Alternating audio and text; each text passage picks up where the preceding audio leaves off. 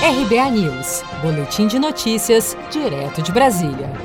Ao que parece, o presidente da Câmara, Rodrigo Maia, e o ministro da Economia, Paulo Guedes, fizeram as pazes na noite desta segunda-feira e prometeram união pelo andamento da agenda econômica no Congresso. Após um jantar com ministros e parlamentares na residência do ministro Bruno Dantas do Tribunal de Contas da União, o presidente da Câmara declarou à imprensa que é preciso dar andamento às reformas tributária e administrativa e tirar um programa de renda mínima do papel sem comprometer o teto de gastos. O teto de gastos é a primeira das nossas urgências, porque com a regulamentação do teto de gastos a gente resolve o programa social.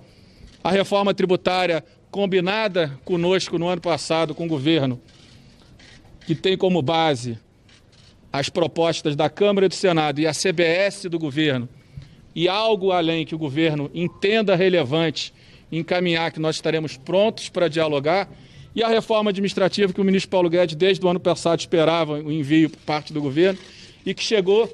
A gente sabe que estamos no final do ano, mas sem também uma recuperação uma modernização do Estado brasileiro, uma melhoria da eficiência do gasto na administração pública, o Brasil também não vai andar. Maia ainda pediu desculpas publicamente a Guedes pelas declarações feitas na semana passada, em que chegou a chamar o ministro da Economia de desequilibrado. Acompanhe. E semana passada, deixo aqui o meu pedido de desculpa, fui indelicado e grosseiro e não é da minha do meu feitio, ao contrário.